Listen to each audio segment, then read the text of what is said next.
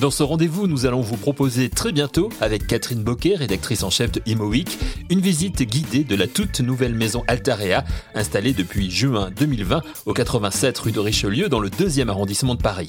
Mais avant cela, aujourd'hui, c'est le directeur général de Altarea, Jacques Herman, qui est notre invité. Les grands entretiens, un podcast ImoWeek. 2020 fut pour tout le monde une année particulière avec la crise sanitaire que nous subissons encore. Jacques Herman fait le point sur ce que cette année a représenté pour le groupe Altarea d'autant que ce fut l'année du déménagement vers les nouveaux locaux.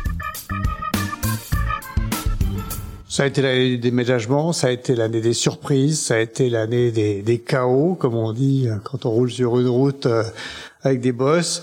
Et puis, euh, elle s'est bien terminée, euh, pour nous en tout cas en termes économiques. Voilà. Donc après, rien n'est terminé, on le sait, et tout est un recommencement, mais on a réussi à maintenir notre chiffre d'affaires, à stabiliser même un peu mieux nos réservations. Et on a euh, bien encaissé le choc. On a un résultat opérationnel qui est en baisse de 21%. C'est euh, assez euh, convenable.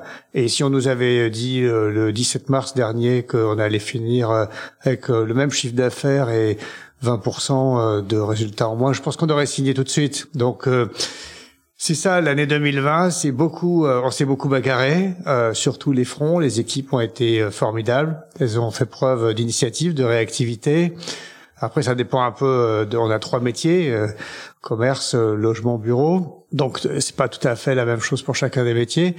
En logement, on a extrêmement vite réagi puisqu'on s'est dit dès le 17 ou 18 mars dernier que ça allait être compliqué et on est allé vers les investisseurs institutionnels qui sont maintenant euh, friands d'investissement de, dans le résidentiel. Et on a massivement basculé notre commercialisation euh, des particuliers vers euh, les institutionnels. On est passé de 40-60 à 60-40 en quelques jours. Et après, on a fait un véritable blitzkrieg pour signer avec euh, les institutionnels le 30 juin, ce qui fait qu'on a fait un premier semestre canon contre toute attente, exceptionnel en volume, en, en valeur à, tous égards. Je pense le meilleur premier semestre de tout le secteur. Voilà. Bon, alors après, euh, une fois qu'on a tout vendu le 30 juin, euh, c'est plus dur euh, parce qu'il faut reconstituer le stock à la vente. Et donc on a fait un deuxième semestre très correct, très convenable. Certains de nos grands concurrents ont fait un meilleur deuxième semestre que le premier semestre. C'est normal, ils nous ont rattrapés en quelque sorte. Et au global, euh, il y a une espèce de prime aux deux leaders, puisque euh, finalement, à l'arrivée, vous avez en logement Nexity, Altaria qui sortent des très bons résultats, et c'est plus sélectif euh, chez les poursuivants. En commerce, c'était vraiment chaotique. Voilà, ouvert, fermé, ouvert, fermé, réouvert, et puis refermé aujourd'hui à une quarantaine de pourcents de notre activité. Hein. Ce qui est fermé aujourd'hui représente à peu près 40% de nos loyers normaux. Donc euh, là, c'était très dur. Euh, évidemment, euh, les commerçants sont en difficulté. Évidemment, quand ils sont fermés, ils n'ont pas envie de payer leur loyer, même si c'est écrit dans le contrat. évidemment, il faut pas simplement appliquer le contrat, mais réfléchir à la suite. comment ils vont passer l'hiver? Comment ils sortiront de la crise? Comment le, le, secteur se réinvente finalement à l'occasion de cette grande accélération de l'histoire, puisque finalement Amazon et consorts en en, trois mois de fermeture, ils ont probablement gagné trois mois sur l'histoire, sur le grignotage de leur part de marché. Donc là, ça a été pareil, grande mobilisation. Nous, nous avons choisi euh, de beaucoup discuter avec euh, nos partenaires euh, locataires, commerçants, et de maximiser un raisonnement qui était on, leur donne plus d'abandon de loyer qu'on ne pourrait le faire, mais en échange de contrepartie sur la durée des baux. Voilà, donc on leur a demandé d'allonger la durée ferme des baux, euh, en contrepartie de quoi on a été plus loin que d'autres sur euh, les euh, abandons de loyer et, et d'ailleurs les reports. Euh, voilà, c'est pas ce qu'il y a de plus simple. Il faut beaucoup discuter. On a conduit 1000 négociations. On avait 70 personnes sur le pont. Enfin, vous imaginez un petit peu le branle-bas de combat. Et puis la bonne nouvelle du secteur du commerce, c'est que dès qu'on rouvre, donc juin, juillet, décembre, euh, puisqu'on a fonctionné par intermittence, les clients sont là euh, massivement, presque un peu trop massivement pour euh, le sanitaire. Euh, et, et, ça, ça montre bien qu'en région, dans les territoires, les gens ont leurs habitudes, leurs, habitudes, leurs habitudes vers le commerce physique et qu'ils ont beau, par la force des choses, avoir recouru au service des disrupteurs, de nos déloyaux concurrents du e-commerce, ils reviennent massivement quand quand on rouvre, et ça c'est la super bonne nouvelle de, de l'année 2020 en commerce. Un bilan 2020 positif pour le logement chez Altarea. Pour le commerce, la situation est plus complexe en raison des fermetures pendant les confinements, des réouvertures entre les deux qui ont bien fonctionné. Le commerce physique, nous disait Jacques Herman, reste essentiel pour utiliser un mot tendance pour les consommateurs. Altarea, ce sont trois métiers, logement, commerce et bureau. Pour le bureau, la situation est différente et plus compliquée, comme nous l'explique Jacques Herman. Le bureau, c'était la classe d'actifs où tout allait presque trop bien, très spéculative, 25, 25 offres pour chaque, pour chaque opportunité euh, et beaucoup d'inflation dans les prix, les valeurs, la baisse des taux de cap et tout. Et euh, c'était presque un peu trop facile, un peu trop spéculatif. Aujourd'hui, euh, toutes les cartes sont rebattues. et on ne sait plus, en fait. Ceux qui vous disent cette antenne, qui savent exactement ce que sera le bureau dans un an, deux ans, trois ans, sont euh, des baratineurs finalement. On voulait vous poser la question, ça tombe bien. Voilà, non mais on ne sait pas où va s'arrêter euh, le curseur. On mm. a recouru par la force des choses tous au télétravail. Euh, donc on est moins allé au bureau, euh, on a peut-être moins besoin de mètres carrés de bureau, mais on aura aussi plus besoin d'espace collaboratif parce que l'intérêt d'aller au bureau demain, c'est un, il faudra qu'on y soit mieux qu'à la maison pour travailler, et deux, qu'on crée de la valeur et, du plaisir à travailler en interférant, en interfaçant avec les autres. donc c'est la force du lien, la force du collectif. Et donc ça veut dire euh, que peut-être on n'y va pas tous les jours, euh, mais que quand on y va, c'est une autre façon de travailler ensemble en équipe, euh, en mode projet, et, et, ça, ça demande des espaces collaboratifs et donc une réinvention de de l'espace bureau au sens large. Peut-être moins de postes de travail, mais plus d'espace collaboratif. Qu'est-ce que ça veut dire pour le marché? On n'en sait encore rien. De toute façon, tant qu'on peut pas en juger dans les circonstances normales et stabilisées et mesurer la performance et la productivité d'une certaine dose de télétravail, on parle dans le vide, on ne sait pas de quoi on parle.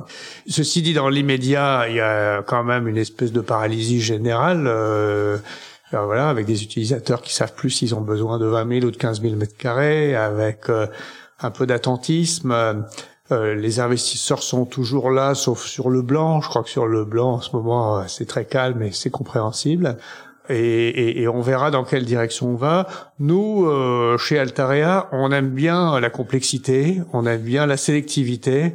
Et donc, si le marché est un peu moins facile, un peu moins spéculatif, un peu moins régi par juste le prix, le taux de cap et, euh, et tout ça, euh, bah, tant mieux pour nous. Euh, on en sortira en notre épingle du jeu. Euh, j'en suis convaincu. Donc voilà l'année euh, et quelques réflexions au passage sur ce que les, les enseignements de l'année. c'était c'était quand même c'était quand même sacrément sportif. Mm. Il y a ce sujet de réinventer le bureau, de faire autrement peut-être pour le bureau et pour le logement aussi. Est-ce que ça implique des changements dans votre manière à vous de produire du logement? Oui, euh, bien sûr. Donc, euh, on connaît les grands thèmes, euh, la nature, on connaît les espaces extérieurs, les terrasses, les balcons, les jardins. Lors du premier confinement, si on se rappelle bien, il faisait très beau. donc, les gens avaient une espèce d'envie euh, très très forte de, prendre l'air, il ne pas rester enfermé. Euh, donc nous, nous nous sommes aperçus, euh, on le savait pas en fait, euh, pour être franc, que 92% des appartements qu'on vendait disposaient d'un espace extérieur, donc un jardin ou une terrasse ou un balcon. Et donc, euh, bon, bah, il faut passer à 100, euh, comme dit l'autre, euh, mais 92, c'est déjà formidable, surtout qu'on a, on l'a fait assez naturellement, sans et avant, avant la, la, crise et cet enseignement. Après, il y a le sujet de la pièce en plus, la pièce en plus pour télétravailler, un peu à l'abri du bruit de la famille, des enfants, des, des, tentations de, de, de, se, de perdre sa concentration. Bon, bah, ça c'est aussi un sujet de budget. Hein. Euh, à, nous de concevoir des appartements où euh, la pièce en plus, euh, elle est possible, elle existe, mais ça fait forcément quelques mètres carrés en plus. Et puis d'une manière générale, oui, là pareil comme tout à l'heure, une accélération de l'histoire vers du confort, de la santé, de la nature, de la lumière. voilà, toutes choses que je pense les grands promoteurs que, que, que nous sommes avec d'autres euh, travaillent depuis longtemps, mais avec euh, cet effet d'accélération. Moi, c'est ça qui me qui me marque. Euh, l'histoire, elle suit son chemin, puis elle procède par accélération, et les crises et les sorties de crise, ce sont des accélérations. Ça sera vrai pour le logement aussi. Est apparue aussi la nécessité de, de, de transformer l'existant pour produire justement tous ces nouveaux produits.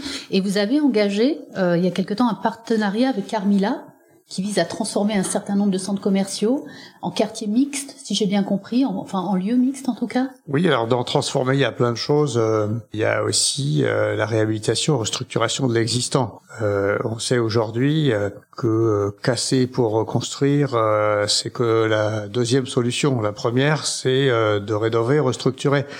Donc euh, transformation, euh, effectivement, euh, ces grands ensembles commerciaux, un gros hypermarché avec un immense parking et une galerie plus ou moins grande autour. en fait, quand ça a été inventé il y a 30 ou 40 ans, c'était une zone de densification euh, dans un espace quasiment rural, dans les champs. 30 ans, 40 ans après, c'est l'inverse. La ville a gagné autour, elle, comme elle, s'est installée autour, euh, elle est plutôt plus dense autour que sur le site commercial lui-même. Et donc le site commercial est devenu une zone de sous-densité, un espèce de renversement et la question qui se pose, c'est euh, c'est est-ce que c'est bien? Qu'est-ce qu'on peut faire de mieux, de plus? Euh? Et donc nous, nous pensons avec euh, avec Carrefour que euh, un site commercial, ça doit devenir un quartier, un morceau de ville. Voilà, qu'il faut construire la ville sur la ville, comme on dit, aller vers la ville du quart d'heure, c'est-à-dire sur ce grand site sous-densifié, installer des logements, des bureaux, des restaurants, des écoles, des espaces verts les forêts urbaines, euh, etc. Et en faire un, beau quartier de ville et de la ville de demain, plutôt qu'une espèce de, de grande zone sous-densifiée euh, avec plein de voitures euh, garées les unes à côté des autres. Et c'est ça le projet. Donc nous, nous avions identifié qu'il y avait un certain nombre de sites, plus d'une centaine en France, qui étaient aptes à cette espèce de transformation. On a trouvé un espèce de terrain d'accord, une vision commune avec Carrefour et on démarre par un projet pilote sur trois sites qui prendra un peu de temps hein, parce qu'évidemment il faut euh, inventer tout ça avec les élus. Ça change le paysage, euh, ça, ça, ça, ça, ça permet de trouver des solutions, mais ça crée aussi euh, quelques quelques contraintes. Il faut concerter beaucoup. Et donc, euh, ce sont des projets à 4 ans, 4 à 8 ans à peu près. Il y a du travail. Et quels sont les trois sites, les trois premiers sites? Alors, c'est à Nantes. Le plus grand site est à Nantes, la Beauchoire. Le, deuxième est à Sartrouville. Et le troisième est euh, à Flins, euh, au Bergenville, c'est sur l'autoroute A13, vous le voyez sûrement sur la gauche. Et donc, ces trois sites qui ont été choisis pas par hasard, qui ont été choisis parce qu'ils sont assez différents les uns des autres. Il y a deux grands un petit, il y a un site assez euh, vaste et euh, en zone moyennement densifiée. Il y en a, ça c'est Nantes. Il y en a un qui est déjà en ville, c'est Sartrouville. Et voilà. Il y en a un euh, où probablement le, il y aura moins de commerce demain qu'aujourd'hui. L'autre où il y en aura plutôt plus. et à chaque fois, on parle de sites euh, une dizaine d'hectares et, et, euh, et, donc euh, perspective de, de, créer un vrai quartier avec une, certaine ampleur et ce qui permet de travailler vraiment la ville, ce qui n'est pas le cas d'ailleurs de, de Flin, qui est un petit projet. Un partenariat important entre Altaria et le groupe Carmila Carrefour, avec un objectif de réalisation sur les trois sites de Nantes, Sartrouville et Flins sur 4 à 8 ans. Tout cela se faisant en concertation avec les élus locaux, c'est ce que Catherine Boquet a demandé à Jacques Herman. C'est une demande des élus, j'imagine. En tout cas, c'est c'est une convergence. Euh, en fait, euh, il n'y avait pas forcément euh, tous pensé, mais quand on vient leur proposer le projet, euh, ils sont prudents parce que euh, parce qu'il faut encore une fois la concertation, euh, faire les choses dans l'ordre. il faut que ça s'inscrive dans l'urbanisme et la politique de la ville. Mais mais oui oui ça ça les intéresse. Nantes est une ville à croissance démographique forte qui manque beaucoup de logements. Donc ça répond clairement à cette espèce d'immense besoin de, de logement et de villes de demain qui existe à beaucoup d'endroits. C'est le cas de Nantes et Sartrouville. Et, et donc, euh, oui, on va construire ça ensemble. Vous vous êtes engagé dans une stratégie environnementale Comment est-ce qu'elle se concrétise? Bah, D'abord, euh, ce qu'il faut, c'est plus une stratégie, c'est c'est juste, ça fait partie de la vie mmh. quotidienne. C'est une obligation, c'est juste normal, c'est euh, comme s'habiller le matin, voilà. c'est, euh, elle se concrétise sur tous les plans, sur en logement. c'est la préparation de la RE 2020. Si on s'était habitué à une autre, un autre langage qui était au plus C-, qui était, je pense, très intéressant.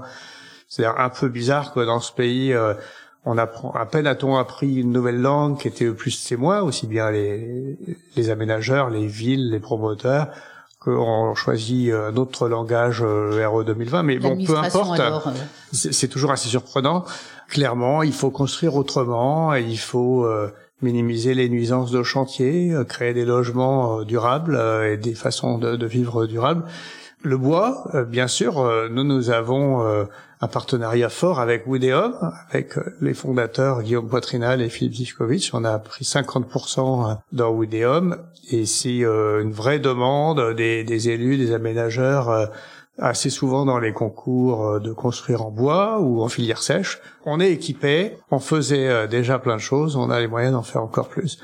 En bureau, la restructuration, voilà, mmh. euh, et le réemploi euh, des matériaux. Euh, on est très engagé euh, dans ces deux voies-là. La restructuration, j'en ai parlé. Le réemploi, bah, c'est l'idée que il faut multiplier les occasions de réemployer dans l'immeuble neuf ou restructuré ce qu'on a cassé, démoli, récupéré. Voilà, c'est pas naturel ni hyper simple. C'est plus simple de mettre tout à la benne, sauf que c'est pas bon pour la planète. Donc c'est ça la, filière réemploi, c'est un, projet intéressant. Et puis en commerce, le commerce a beaucoup progressé. Euh, nous chez Altarea, on a réduit de 80%, 87% exactement nos émissions de carbone depuis 2010. Donc on a beaucoup travaillé sur euh, l'isolation, la ventilation, les matériaux, etc. Et, et un, un, centre commercial d'aujourd'hui, c'est beaucoup plus vertueux environnementalement et en termes d'énergie que c'était euh, il y a encore euh, il y a encore 10-15 euh, ans. Donc quand on a fait moins 80, on se dit ah, qu'est-ce que je peux faire de plus? Bah, il faut continuer et on, et on va continuer et on est assez poussé dans cette direction par la réglementation, notamment sur les sujets actuels de loi climat, de zéro artificialisation. Bon, ça va dans la bonne direction, je dirais, c'est bien. On aimerait euh, que tout ça, ça s'applique aussi à Amazon et consorts. Hmm. En général, on nous rajoute des contraintes qu'on accepte parce qu'on est citoyen et vertueux, mais c'est pas normal que euh, nos principaux concurrents qui font presque le même métier ou qui font le même métier un peu différemment, ils se voient chaque fois exonérés euh, de taxes, de contraintes environnementales. Donc ils envoient des camionnettes diesel dans toute la France avec des livreurs euh, prolétarisés qui vous donnent euh, des emballages, des suremballages, du carton, du plastique. Et tout ça, tout le monde trouve ça très bien. Et donc, euh, nous nous disons, Banco, d'accord, on sera plus vertueux, on, l'est déjà, on va continuer. Mais n'oubliez pas les autres. Quoi. Que tout le monde soit la même enseigne. Exactement, exactement.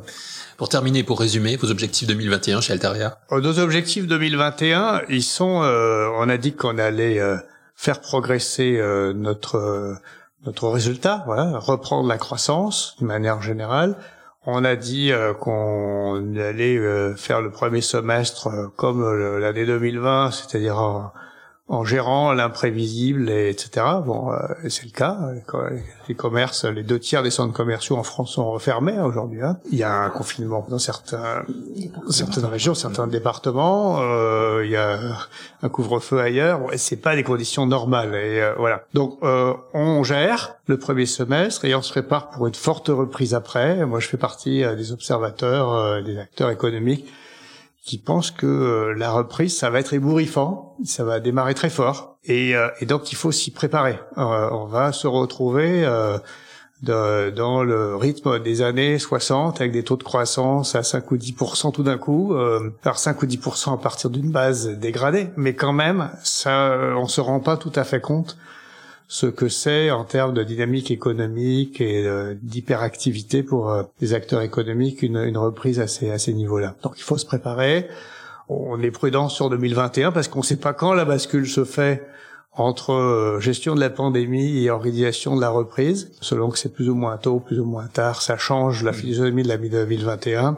On commence à être assez fortement tourné, nous, sur 2022 parce que là, vraiment, en 2022, euh, on peut parler euh, stratégie, on peut parler euh, perspectives, on peut parler croissance et faire des projets. Des projets déjà donc pour 2022 pour Altarea. Merci à Jacques Herman, directeur général de Altarea, chez qui avec Catherine Boquet nous allons retourner très prochainement pour vous faire découvrir la maison Altarea, le nouveau siège du groupe rue de Richelieu dans le deuxième arrondissement de Paris. Merci d'avoir écouté cette émission et rendez-vous très vite pour le 25e épisode de Les grands entretiens, un podcast Imo Week.